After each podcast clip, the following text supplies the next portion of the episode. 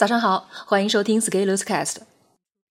今天和你分享的文章题目是：有人给你扣帽子，怎么反击？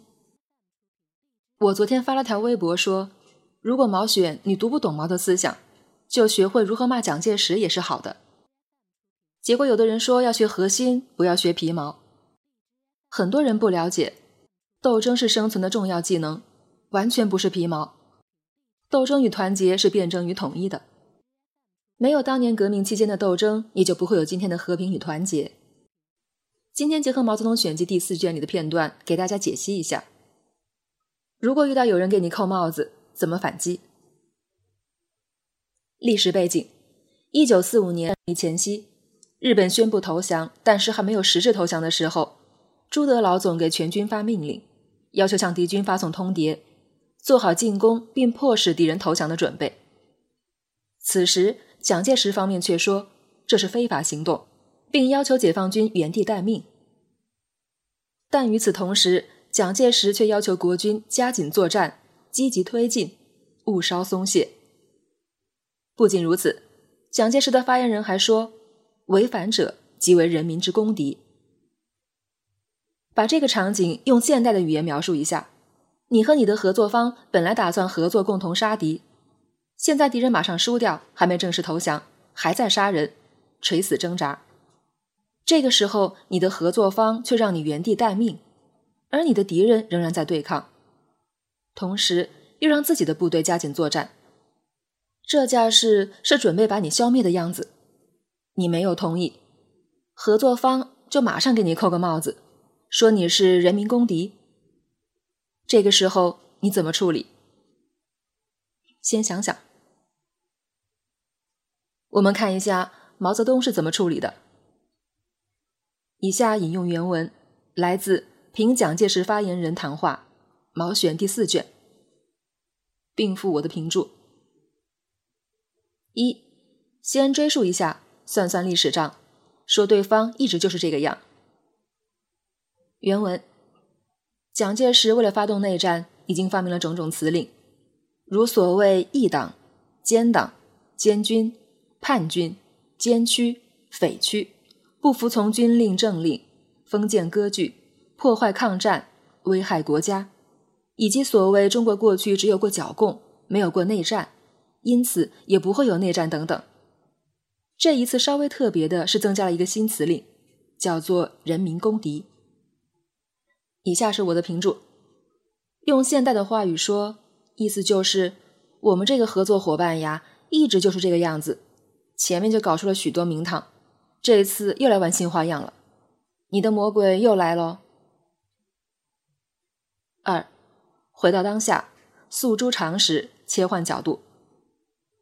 原文，但是人们会感觉到这个发明是愚蠢的，因为在中国，只要提起人民公敌，谁都知道这是在指着谁。我的评注，回顾完后直接定性，这样太蠢了。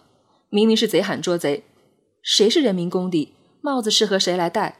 难道不明显吗？三，罗列证据，步步为营，排比增加气势，帽子送回去。原文：在中国有这样一个人，他叛变了孙中山先生的三民主义和一九二七年的大革命，他将中国人民推入了十年内战的血海。因而引来了日本帝国主义的侵略。然后他失魂落魄的拔步便跑，率领一群人从黑龙江一直退到贵州省。他袖手旁观，坐待胜利。果然，胜利到来了。他叫人民军队驻防待命，他叫敌人汉奸维持治安，以便他摇摇摆摆的回南京。只要提到这些，中国人民就知道是蒋介石。我的评注：抖一抖黑历史，按照时间顺序把事情列举一下，最后一锤定音。这个帽子你来戴才是最合适的。这里还采用了一个句型，就是有一个人他如何如何，结果如何如何；他如何如何，结果如何如何；他如何如何，结果如何如何。只要提到这些，我们就知道这个人是某某某。设置悬念。埋好伏笔，最后 boom。这个句型不仅可以用来骂人，也可以用来夸人。你可以试一下。四，最后升华，利用提问强调，利用归谬反击，反讽结尾。原文：蒋介石干了这一切，他是不是人民公敌的问题，是否还有争论呢？争论是有的。人民说是，人民公敌说不是，只有这个争论。至于人民群里，这样的争论是越来越少了。我的评注，这里采用了寓意先扬的借力打力的手法，还用了反身的方式。这个蒋介石是人民公敌的问题有没有争论呢？争论是有的，大多数人说是的，他就是人民公敌。人民公敌说不是，又强化了一下观点。也就是说，人民公敌和人民公敌沆瀣一气，人民群众眼睛雪亮的。总结一下。如果有人给你扣帽子攻击你的时候，如果你打算还击，可以采用以下步骤：一、接招并追溯，如果有历史就追溯历史；二、诉诸常识与公理，让大家都来评评理；三、你说我有问题，其实问题在于你自己。如果你注意我们外交部的发言，你会发现也是遵循类似的原则。我们看一个最近的例子。美国持续十一年对华网络攻击，外交部称“黑客帝国名副其实”。首先追溯历史，说的是长期以来美国一直都这样；然后诉诸常识，用的是世人皆知，列举了各种案例；最后继续升华，而且还用了《黑客帝国》这部电影就来自美国，相当于把帽子扣回去。这个就有点像前面说的人民公敌的反身用法，先落脚到虚伪、双重标准以及贼喊捉贼，回应短促有力，没有一句废话。学会了吗？观看不够，下面请做一个练习。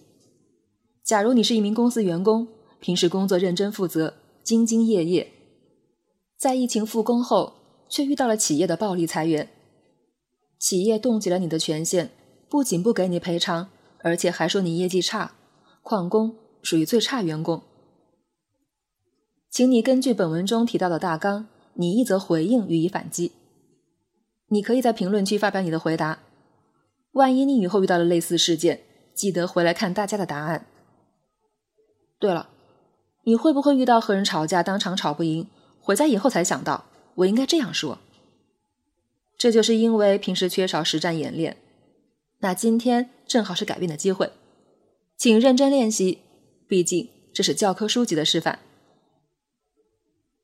最后，毛选中这样对我们生活有启发的地方非常多。如果你喜欢这种类型的文章，可以点赞或者留言告诉我，我以后多写。本文发表于二零二零年三月五日，公众号持续力。如果你喜欢这篇文章，欢迎搜索关注我们的公众号，也可以添加作者微信。F Scalers 一起交流，咱们明天见。